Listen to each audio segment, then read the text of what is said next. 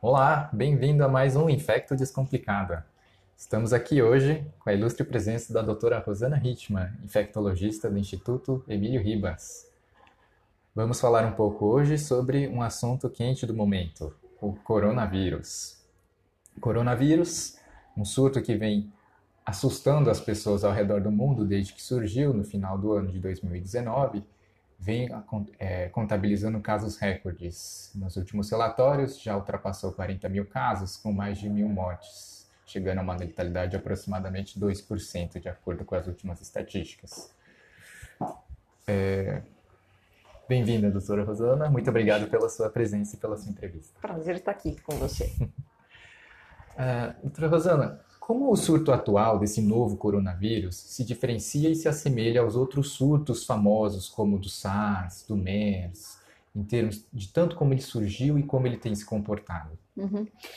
Assim, esse, esse novo corona, quando a gente, é, logo no início, né, é, quando começaram a falar daquela pneumonia misteriosa na China, numa determinada província, ligado a princípio com quem frequentou um mercado de peixe, etc., a gente até pensou na possibilidade, e daí falaram que né, tinham identificado um coronavírus, de alguma transmissão relacionada até a algum frutos do mar, peixe, etc. E daí a gente viu que era mais difícil isso, né? E, então, assim, hoje, passados agora quase dois meses que a gente está convivendo com, com tudo isso, a gente aprendeu muito rápido e cada dia tem uma novidade. Então, assim, as semelhanças são é tudo zoonose. Coronavírus, por definição, é uma zoonose. Parece que, que o, o, de novo, o morcego está envolvido, só que agora com um, um, tipo de um, de um réptil lá que eles têm lá na, na China, que é aquele tal do pangolim, né, que a gente está vendo a, a carinha do bichinho, e talvez ele possa ter sido pela similaridade genética do vírus que foi encontrado em alguns animais, inclusive na cobra, com esse, com esse novo coronavírus. É, o que esse coronavírus tem de, de, de diferente é, primeiro, ele tem uma transmissibilidade muito mais fácil. Então a gente está vendo uma disseminação, uma velocidade da disseminação dos casos muito maior do que foi visto com SARS, que ficou confinado na, naquela região, acabou tendo no mundo inteiro, mas você. Eles até fizeram uma vacina para o SARS que nunca foi nem usada. Por quê? Porque não precisou, porque aquela epidemia da época acabou sendo controlada.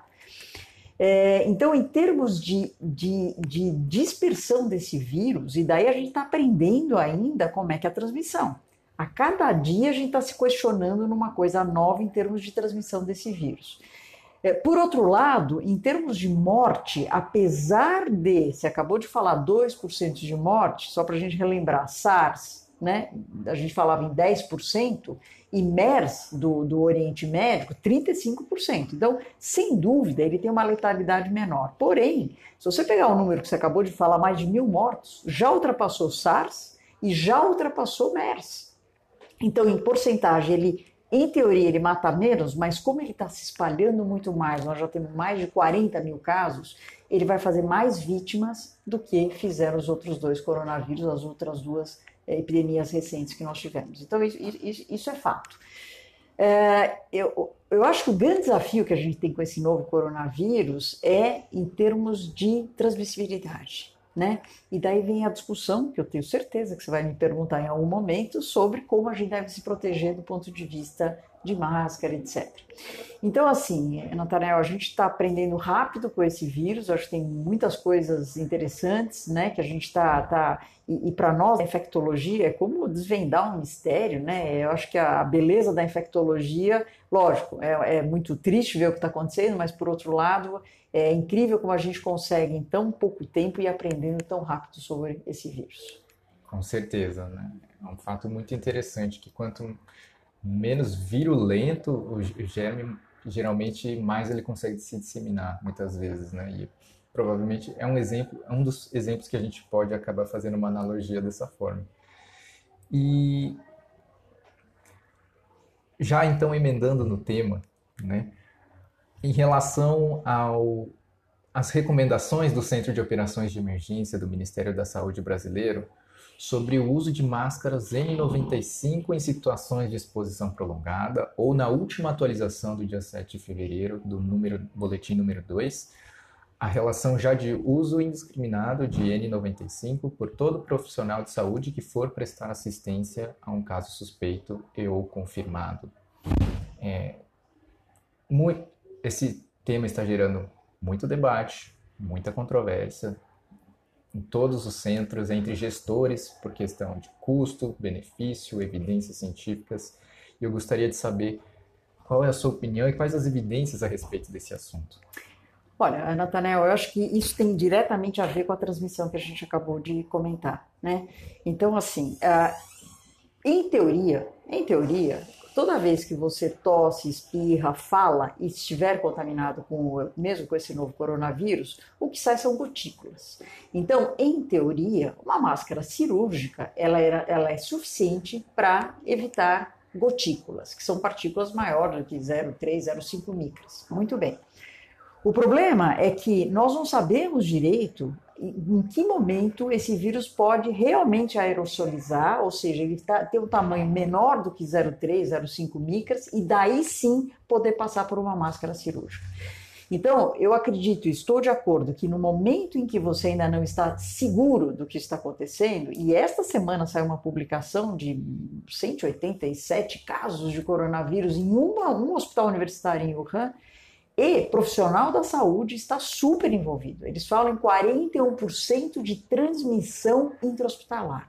Então, esse estudo dessa semana faz a gente realmente levantar e falar: poxa, será que eu posso usar máscara cirúrgica, eu, como profissional da saúde, que vou ficar seguramente a menos de um metro desse paciente, porque a distância também é importante? Será que uma máscara cirúrgica é o suficiente? Então, enquanto eu não tenho certeza dessa resposta e aparecendo os números que nós estamos vendo um envolvimento de transmissão interhospitalar, eu não tenho dúvida que dentro do hospital, na minha opinião, deve-se usar a N95. O problema é a quantidade de insumo, porque em teoria a N95 deveria ser descartável. E daí é outro problema, porque você tem que imaginar que na superfície da N95 pode ficar o vírus, e o vírus, a hora que você manuseia aquela máscara com a sua mão, você pode estar contaminando sua mão. Então, Óbvio, o ideal seria o descarte. A pergunta é: vamos ter insumo para todo mundo se porventura esse vírus vier para cá, visto que o mundo inteiro está comprando máscara? Então, eu acho que, de um lado, para a população geral, a gente deve sim recomendar o uso de máscara cirúrgica, porque você não, não, não né, no, no contato, você não sabe exatamente quem está infectado, quem não está infectado. Agora, dentro do ambiente hospitalar, sempre que possível, sempre que possível, usar N95 e, se possível, pressão negativa do quarto. Eu sei que isso é, é utópico no nosso meio, né? São poucos os hospitais que têm, e quem tem tem poucos quartos, então isso é só, seriam, se possível. Mas de uma maneira geral, dependendo do que acontecer no nosso meio, a gente sabe que isso não vai valer. E uma coisa que você comentou é, é, é o fato do, do, do, novo coronavírus clinicamente poder dar quadros muito fracos, como um resfriado comum, uma coisa, isso favorece a transmissão. É, tem na mesma publicação dessa universidade do, da, lá de Wuhan, me chamou muito a atenção. Um paciente conseguiu transmitir, é, é se não me engano, para 10 ou 14 profissionais da saúde. E como que ele transmitiu? Ele chega com dor abdominal, náusea e vômito. Ninguém colocou ele em isolamento. Ele foi para a unidade cirúrgica. Ele foi lá para a unidade cirúrgica, sem isolamento, todo mundo teve contato com ele, até que depois de uns dias ele começa com sintoma respiratório. E daí foram ver que sim, era uma, uma forma atípica do coronavírus e o cara já tinha espalhado para alguns outros, não só profissional da saúde, como também para outros pacientes que estavam internados por outros motivos. Então, assim, mesmo que a gente use N95 nos hospitais para os casos suspeitos, não vai ser o suficiente. Esse vírus ele está se mostrando com formas atípicas e essas formas atípicas, na minha opinião, é que são as mais perigosas, entre aspas, porque você não coloca em precaução de cara. Então é importante a gente acompanhando esses casos para nós estarmos atentos, talvez até mudar a nossa definição do ponto de vista de quando colocar uma máscara num paciente. Então, se chegar aqui no Emílio Ribas, no pronto-socorro, um paciente com náusea, vômito e febre vindo de alguma região ou vindo de um voo internacional, será que não vale a pena eu colocar uma máscara cirúrgica nesse paciente? Eu acho que sim. Até a gente aprovar o contrário, eu acho que sim. Muito interessante. E outra coisa que nós infectologistas temos como parte da nossa bandeira diária, né, é lembrar que a transmissão não se resume apenas à máscara, mas o que se tem em vários estudos é que a principal forma de transmissão é o contato dessas secreções que ficam nas nossas mãos ou nas superfícies com as nossas mucosas, né? Então, mais uma vez aí a bandeira de higiene de mãos, né, como forma de prevenção, tanto para as pessoas que não trabalham na área da saúde, mas principalmente para quem cuida das pessoas que estão doentes, né? Com certeza. E quem não tem pia e água e sabão, álcool gel. Perfeito. É... No dia 5 de fevereiro, foi notificado o primeiro caso suspeito de transmissão vertical em um recém-nascido em Hubei. O que já existe na literatura sobre esse tipo de transmissão e o que a CCH deve fazer nesses casos? Bom, isso é outra, outra coisa que está chamando atenção nessa nova epidemia, é que a gente não ouve falar muito de criança. Né? Você tem, tem, lógico, tem caso em criança, tem até outra publicação só falando de criança, mas não é o foco. A gente não está lá muito preocupado com isso. E mesmo com gestante, desta vez nessa epidemia, esse foi o primeiro caso que foi comentado. E daí a gente vai para a literatura. A hora que você vê SARS, você vai achar uma revisão lá, sei lá, de 15 casos no máximo de gestante com SARS. E a hora que você vai ver o desfecho, se foi no início da gestação, primeiro trimestre, muito abortamento espontâneo. Se é no segundo ou terceiro trimestre, a paciente, fica, só recordando, né, todo o quadro respiratório, infecção viral respiratória numa gestante, tem tudo para ser pior do que uma não gestante. Influenza é assim, SARS se mostrou assim, MERS-CoV se mostrou assim, etc. Então, de um lado, a gente tem uma mãe que pode estar mais gravemente doente. Então, nos casos de SARS, o que eles tiveram que fazer? Acabou nascendo mais prematuro, porque a mãe estava gravemente doente, eles tinham que resolver logo o parto para poder cuidar dessa mãe. Então, o, o, resultado é que você tem uma porcentagem razoável de abortamento espontâneo quando é no início da gestação. É, malformação não está descrita. Esses vírus não estão descritos como causadores de malformação, como foi, por exemplo, o Zika vírus. O que a gente está vendo é complicações. E no MERS-CoV, só para deixar também, uh, dois dos recém-nascidos morreram. A mãe tinha a doença grave, eles tiveram que antecipar o parto e essas crianças acabaram morrendo com também uma relação com esse vírus. Então, esse caso agora do dia 5 que foi relatado, que acho que é o primeiro caso relatado de uma gestante, e o bebê com 30 horas, o bebê clinicamente estava bem. Se você for ler o estudo, eles falam assim: o bebê teve um leve desconforto, tinha alguma coisa no raio-x de tórax, mas nada muito assim. Eles escolheram muito mais por uma questão de ciência mesmo, para tentar esclarecer. A mãe estava infectada, colheram. Com 30 horas, o swab respiratório dessa criança tem PCR positivo para o novo coronavírus. Então, como a gente imagina que o período de transmissão mínimo seriam de 48 horas, a gente sempre fala de dois dias, certo? Então, a gente imagina de fato que esta criança teve uma transmissão intraútero, mas clinicamente essa criança estava estável até onde a gente teve a informação. Lógico, essas informações não são oficiais, não são informações passadas lá pela, pela TV chinesa, etc. Mas a criança estava bem, sem quadro muito grave. Mas, lógico, nós vamos ter que assistir e aprender o que vai acontecer com esse novo coronavírus. Muito interessante. E caso seja confirmado em um hospital brasileiro um desses casos, como o colega infectologista deve atuar para fortalecer o controle da disseminação sem alarmismos? Não, alarmismo é a pior coisa nessa hora, não vai servir para nada, tá certo? A gente precisa encarar isso de uma forma madura em relação ao que a gente já sabe desse vírus. Muita coisa não sabemos, mas muita coisa já sabemos. Então, o mais importante, uma vez que a gente não tem vacina disponível, não tem um tratamento específico, temos alguma luz no fim do túnel, mas nada muito específico.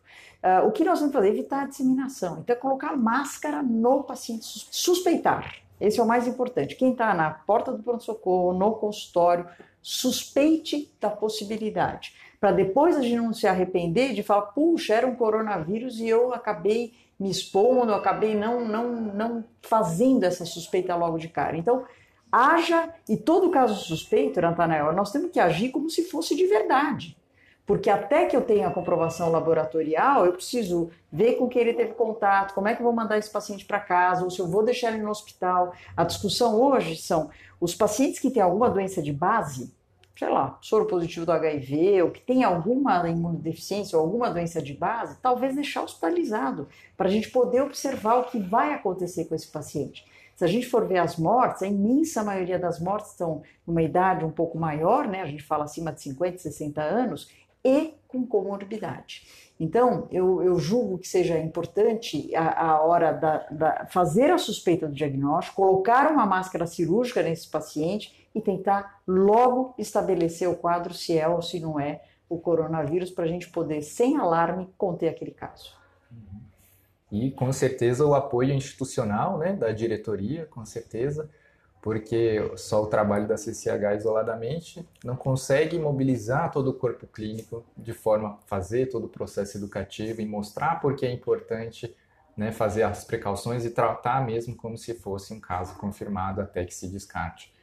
Né? Sem dúvida. E já que estamos falando de polêmicas, é, as fake news. Muito se falou sobre chá de erva doce, Tamiflu no chá de erva doce, que não tem a ver com o coronavírus, outras doenças. Temos notícias verdadeiras e temos notícias falsas circulando. Hoje é a era da tecnologia, temos, como nós vemos aqui em sites, atualizações em tempo real, mapas com cores, tamanhos diferentes. Como nós, profissionais de saúde, podemos acessar informações mais confiáveis e transmitir de forma confiável para a informação e principalmente para os outros profissionais de saúde que não têm a mesma especialização que a gente. É, eu acho que esse é um dos maiores problemas que a gente tem hoje, são fake news. Que às vezes até a gente desconfia se aquilo é verdade ou não, né? E olha que a gente estuda, lê a gente fala, será mesmo? Então, assim, eu acho que, primeiro, o que você tem que sempre ver é a fonte, da onde veio a informação. E não compartilhe, não encaminhe algo para frente que você não tem certeza, ou pelo menos que você deu uma investigada para ver se aquilo é fake news ou não. Hoje nós temos o Ministério da Saúde, um site lá se, que eles falam se é fake ou fato, então você pode, e tem vários assuntos, não só ligados à infectologia, que eles definem isso daí. Então, o chá de erva doce é bom? É ótimo para quem vende chá de erva doce, tá certo? É bom para, né, o chá é bom, mas para o coronavírus não tem nenhuma ação. O Tamiflu, só para a gente pegar essa publicação da, da, dessa semana, que é a maior publicação de número de casos, 100% dos pacientes receberam antibiótico. 100%. E morreu lá os mesmos, pelo menos 2%. E dos pacientes críticos, morre até uma porcentagem maior. E, e por cerca de 90% recebeu Tamiflu não fez nenhuma diferença no grupo que tomou essas drogas e no grupo que não tomou essas drogas em termos de desfecho. Então, não é por aí. Nós, nós ainda não sabemos direito, mas não é por aí. O próprio Instituto de Infectologia Emílio Ribas, no seu site, publica muito no Instagram, a gente publica o que é fake e o que não é fake. Então, vá atrás da informação correta, veja qual é a fonte, se realmente é uma fonte confiável e não algo que você não. É, e outra coisa, coisa sensacionalista, desconfia. O cara que descobre da noite por dia uma vacina, um tratamento para algo que está todo mundo em cima tentando, é, não, não, pode ser verdade.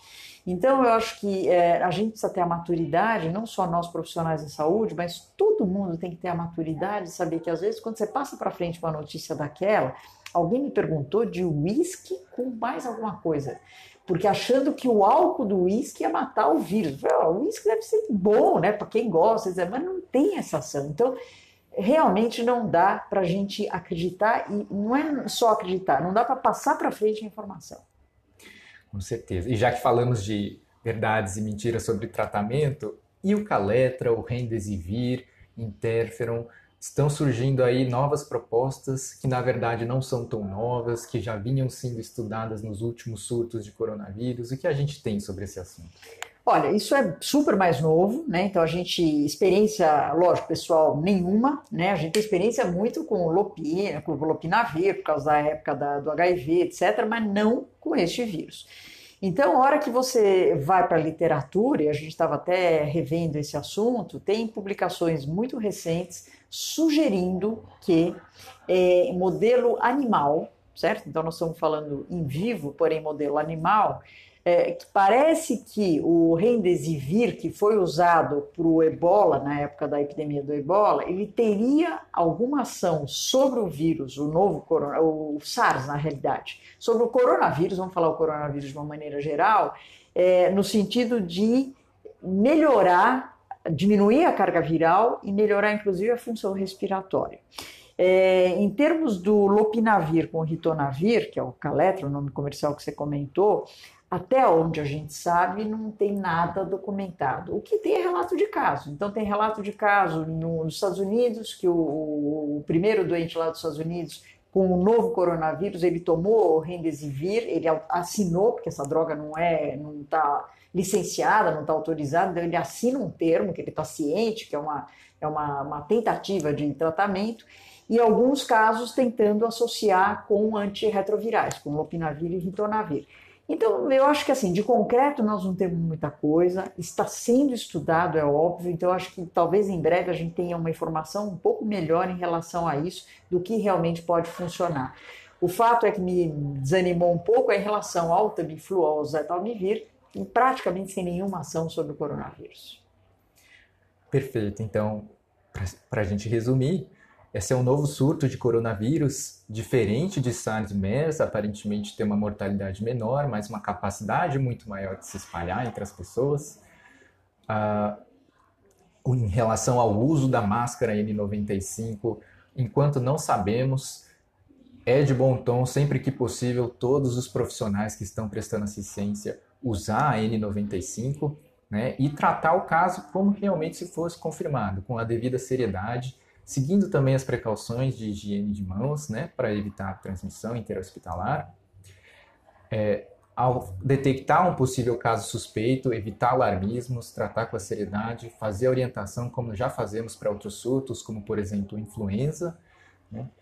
É, em relação à transmissão vertical, existem relatos em relação a SARS, em relação a MERS, há uma maior taxa de aborto espontâneo, evolução mais grave da mãe em si, mas existe um relato agora de caso em Hubei em que o desfecho, por enquanto, parece ter sido favorável no neonato e aparentemente pode ter sido é, uma transmissão intraparto ainda.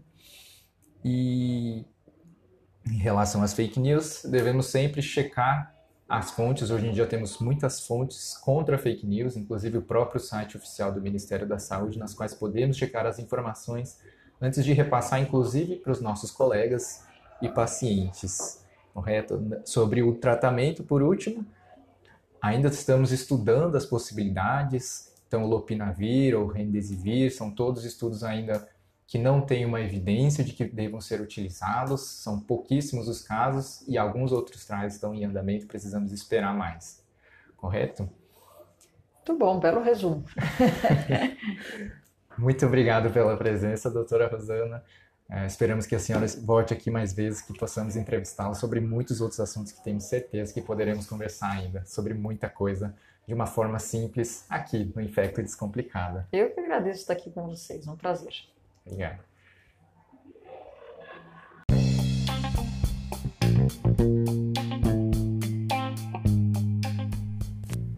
Infecto Descomplicada.